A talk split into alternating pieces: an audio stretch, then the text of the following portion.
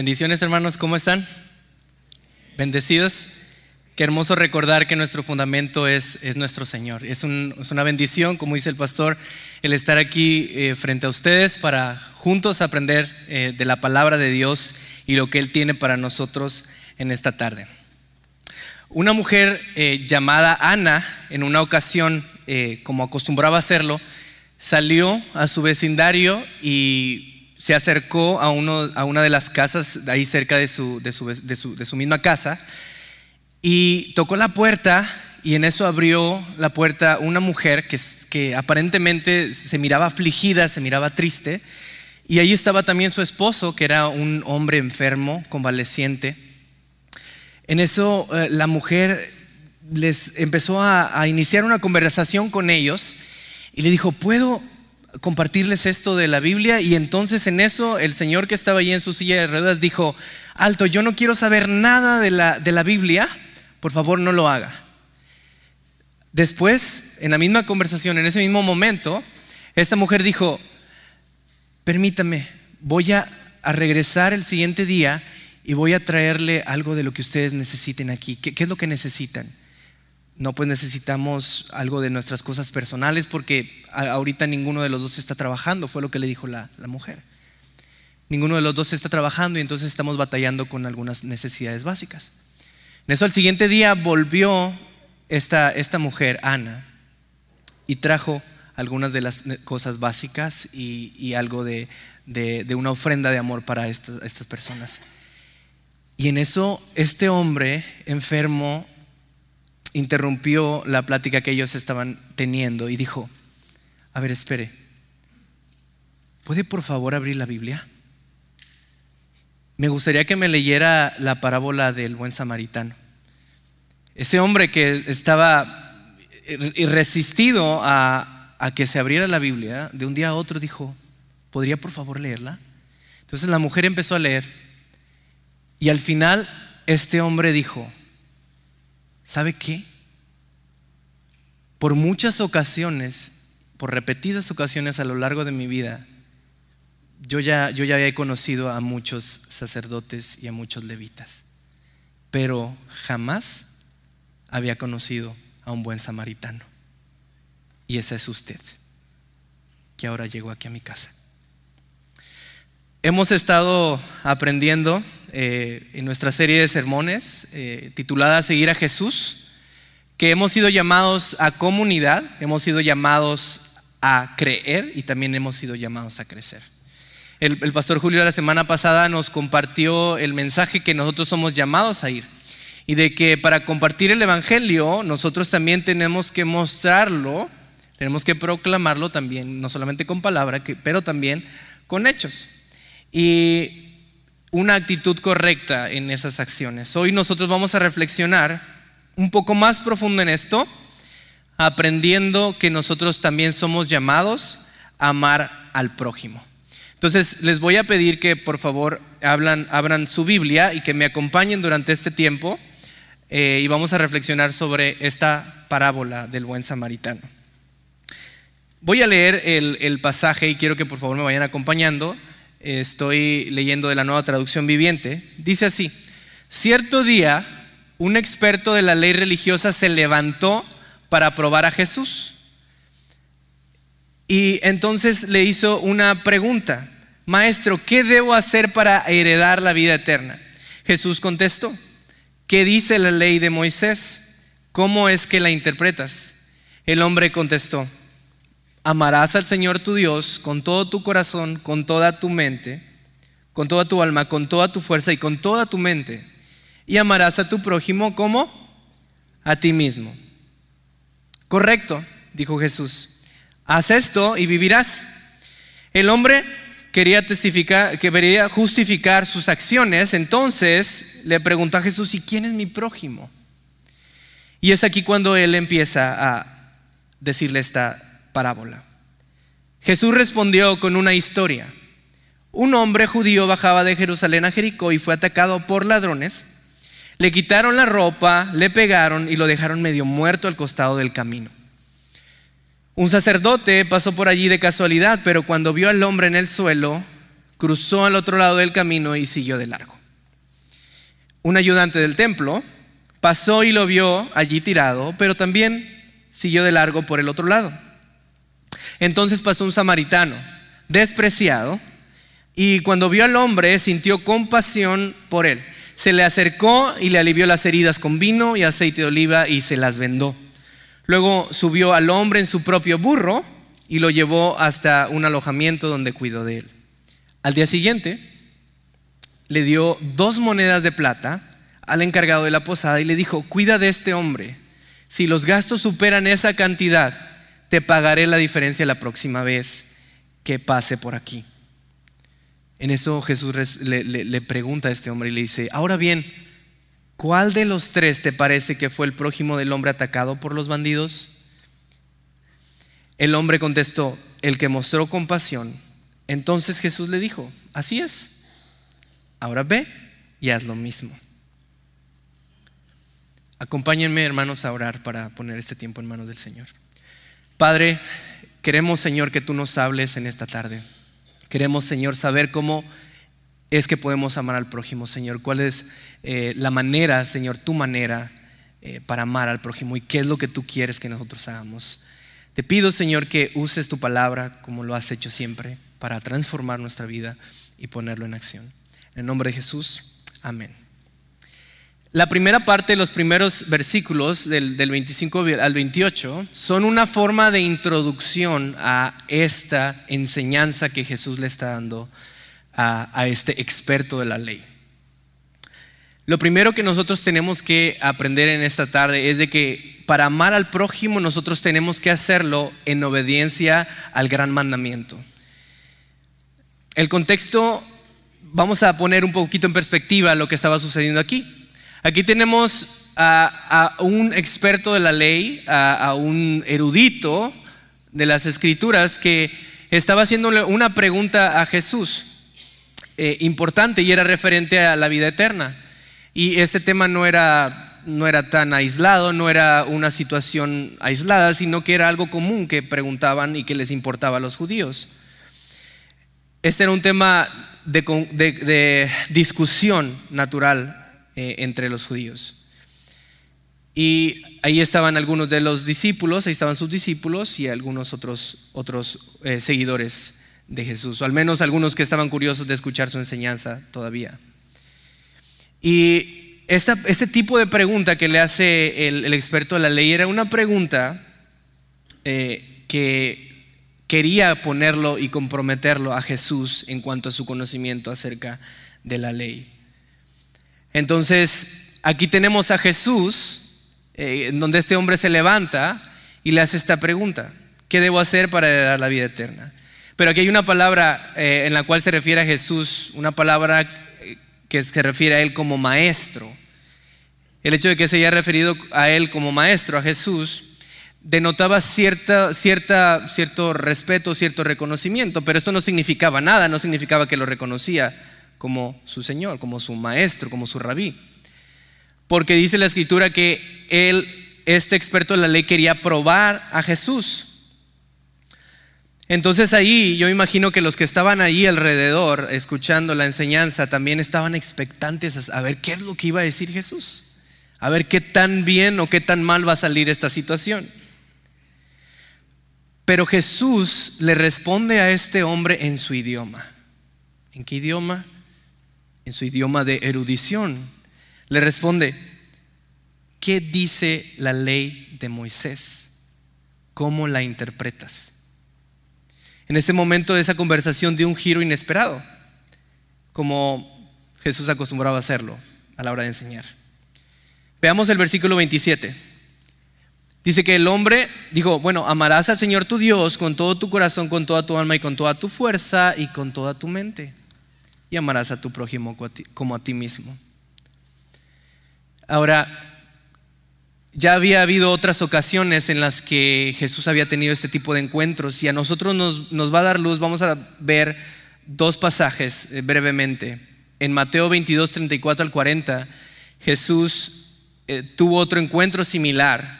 Eh, y, y aquí lo que aprendemos en este pasaje de Mateo es de que Jesús dice, toda en referencia al gran mandamiento, dice, toda la ley y las exigencias de los profetas se basan en estos dos mandamientos. ¿En amar a quién?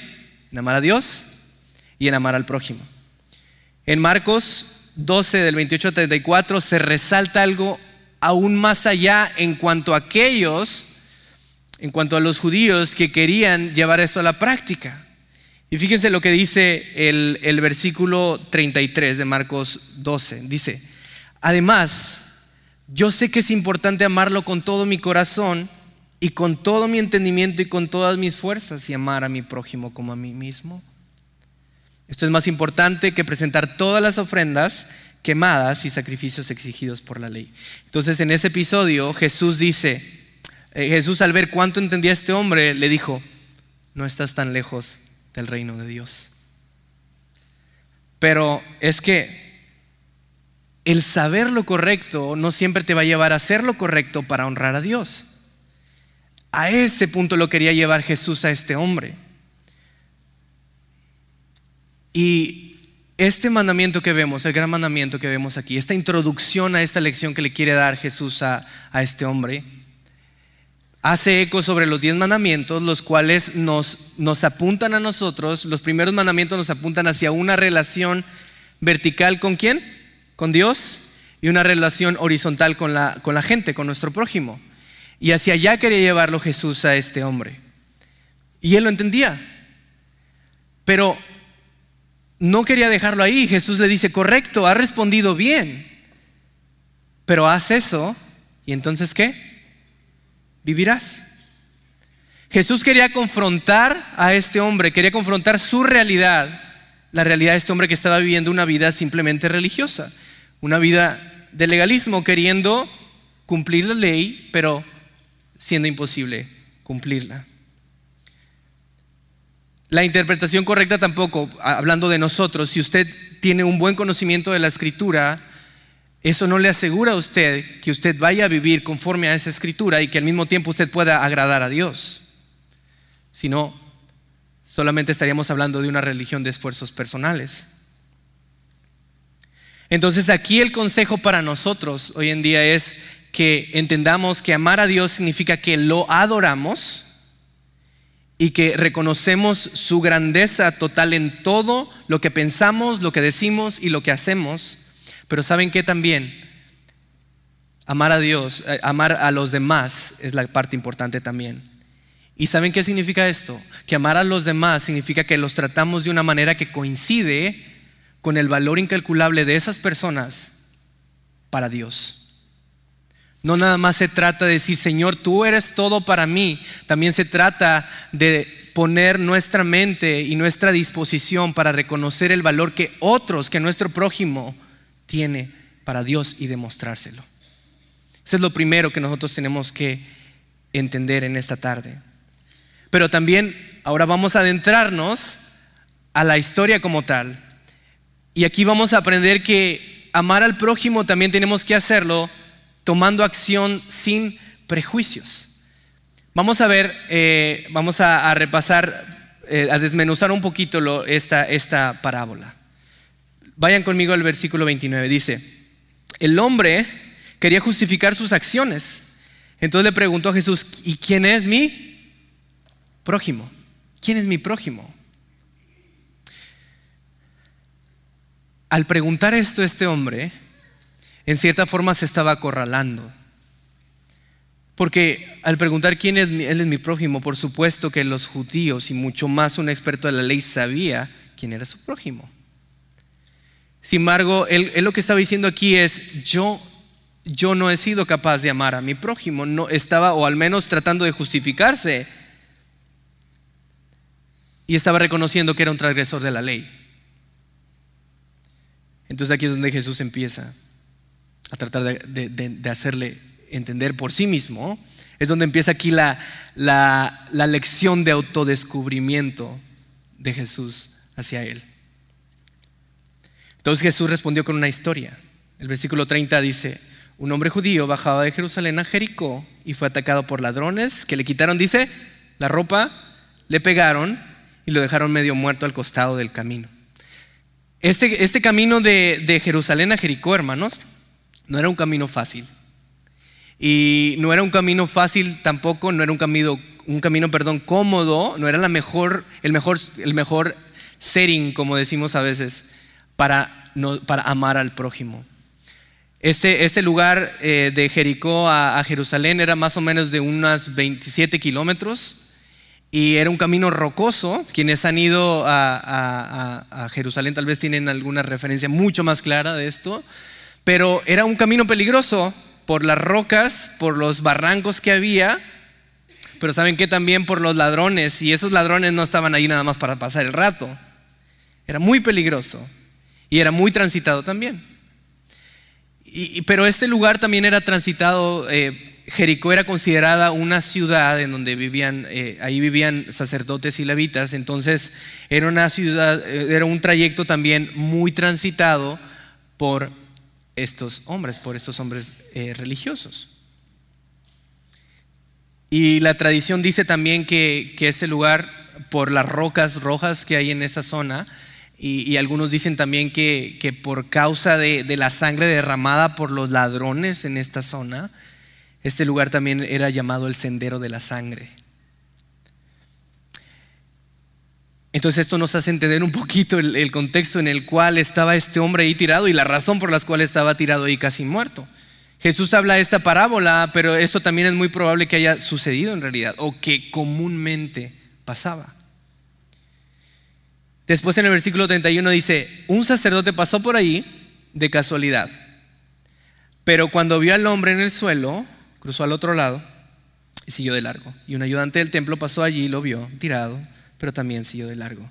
Nosotros podríamos decir que, los que escuchaban aquí el mensaje, eh, esta, esta historia, esta referencia al sacerdote, eh, y, a este, y a este levita, ayudante del templo, pudiéramos pensar que ellos tuvieron una razón lógica y una razón plausible para no detenerse. ¿Por qué? Porque pues según las exigencias de la ley ellos pudieran eh, ser impuros al acercarse a un cadáver.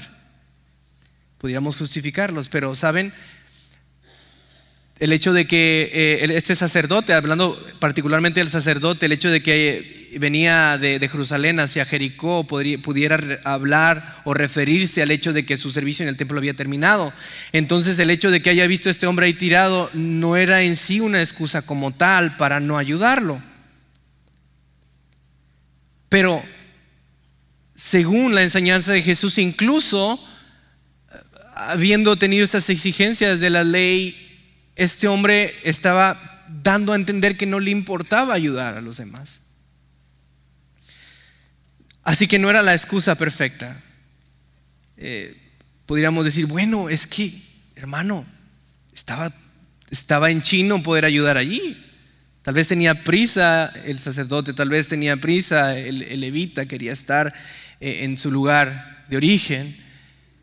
Está bien, no pudo ayudar, pudiéramos decirlo. Ahora, vamos, quisiera compartir un poquito qué es lo que había en la mente de, un judío eh, al, escuchar la palabra prójimo.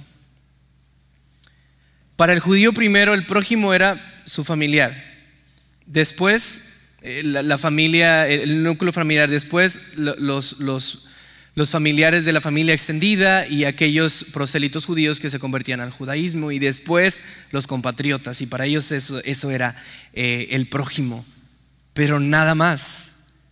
Nada más, hasta ahí. Era el concepto que tenían. Entonces aquí este hombre, eh, este sacerdote y este levita, ni siquiera a su prójimo más cercano habían estado dispuestos a ayudarlo. Entonces, yo me pregunto cómo andamos nosotros en eso.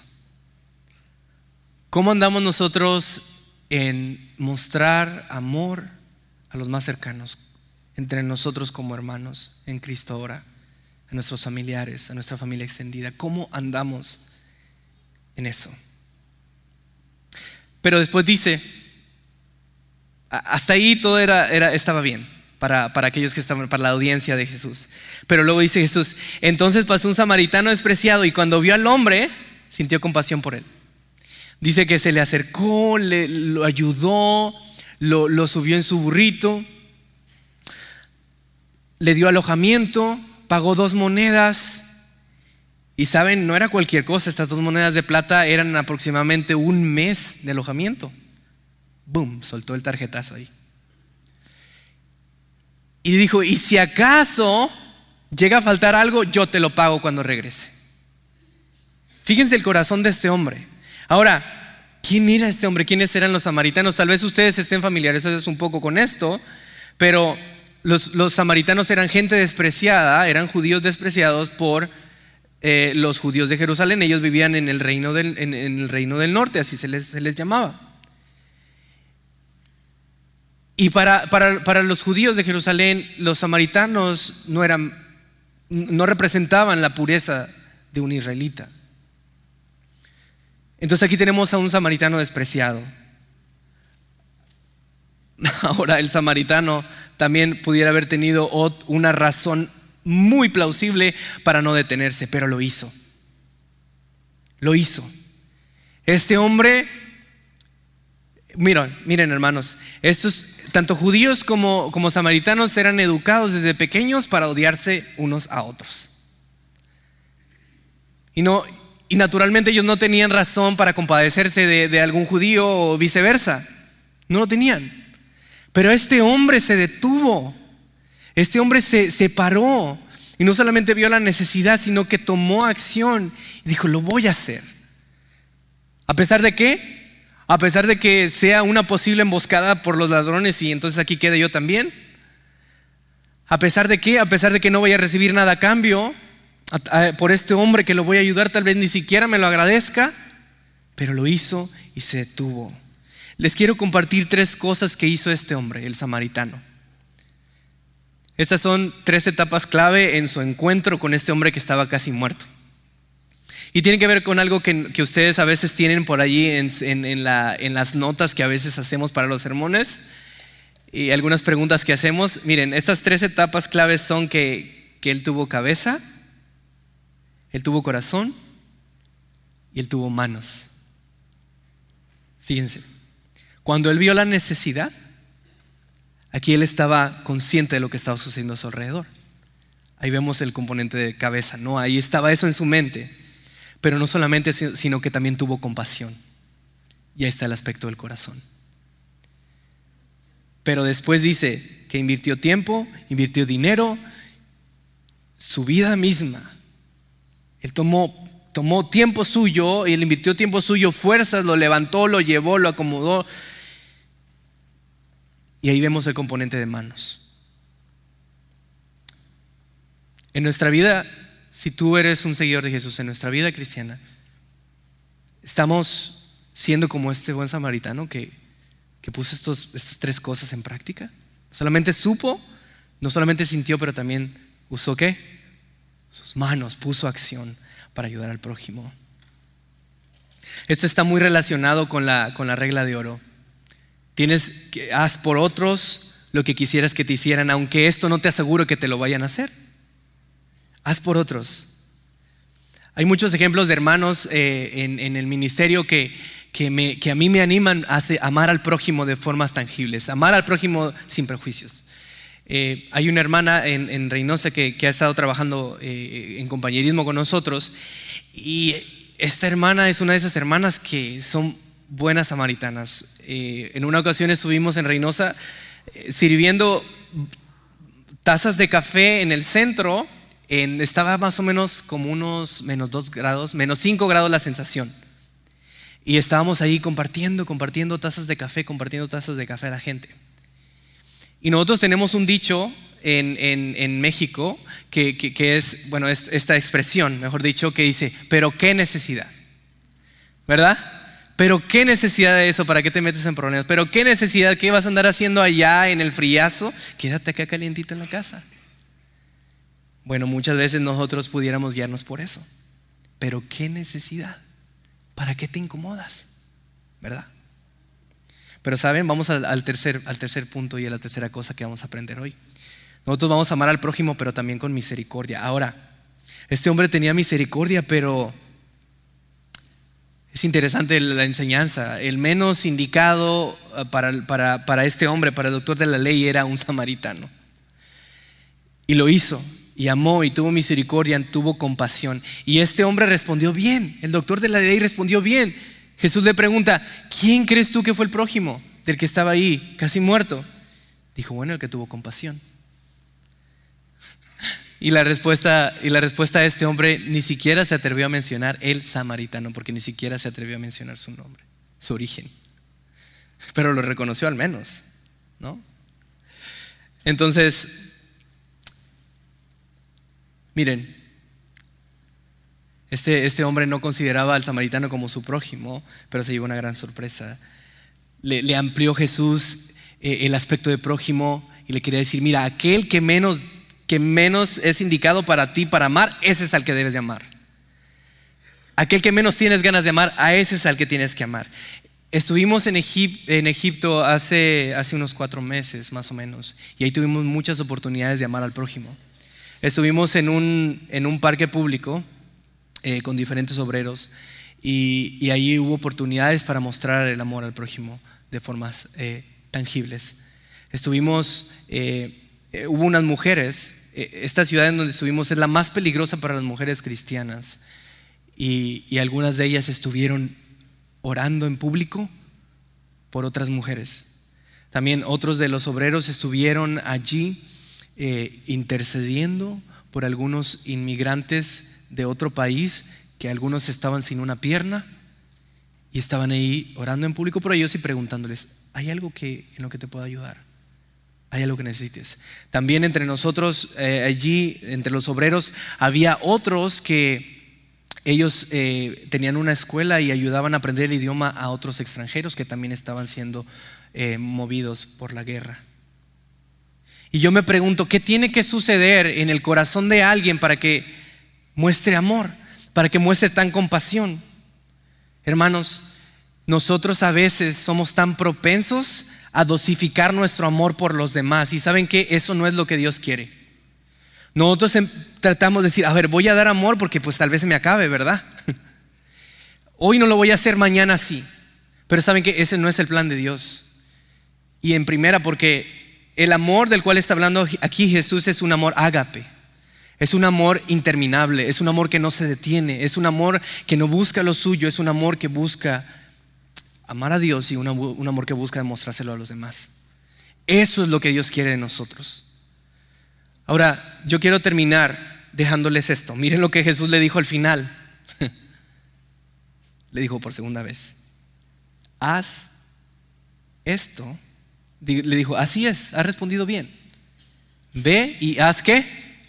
Haz lo mismo. Eso es lo que Dios quiere de nosotros en esta tarde, que nosotros actuemos mostrando al mundo que, el amor que nosotros tenemos para darles no es un amor nuestro, sino es el amor de Dios. Y eso es lo que va a hacer la diferencia, hermanos, en nuestras comunidades. Eso es lo que va a hacer la diferencia en nuestra familia. Eso es lo que va a hacer la diferencia en este país. El que nosotros estemos dispuestos a eso. Acompáñenme a orar. Padre, Padre, perdónanos porque Nosotros, Señor, en ocasiones hemos discriminado a quien sí amamos, a quien no. Muchas veces nos hemos detenido tal vez en, lo que sabemos, en nuestra religión, en tener la enseñanza correcta, pero no pasar de ahí. Señor, te pido que mis hermanos en esta tarde decidan, Señor, con su corazón, responder a ti. Que no solamente sepan lo correcto, que no solamente sientan lo correcto, la compasión, pero también que con sus manos, Señor, amén. Muéstrales a mis hermanos aquí cómo ellos van a amar, cómo ellos van a continuar amando, Señor. Y si hay alguien aquí que se ha desanimado a amar, porque tal vez no estás recibiendo reconocimiento, porque tal vez no estás recibiendo lo mismo, déjame decirte que ese no es el amor que Dios pide con que, con que amemos a otros que consideremos, Señor, que vamos a amar aun si otros no nos aman, que vamos a amar aun si otros nos odian. Señor, queremos vivir conforme a lo que tú quieres que vivamos y entender con nuestro corazón y nuestras manos que tú eres el mayor ejemplo de amor y que nos das esa capacidad de amar a los demás. Señor, todo esto, Señor, te lo pido Y te agradezco por lo que harás. En el nombre de Jesús. Amén. Gracias.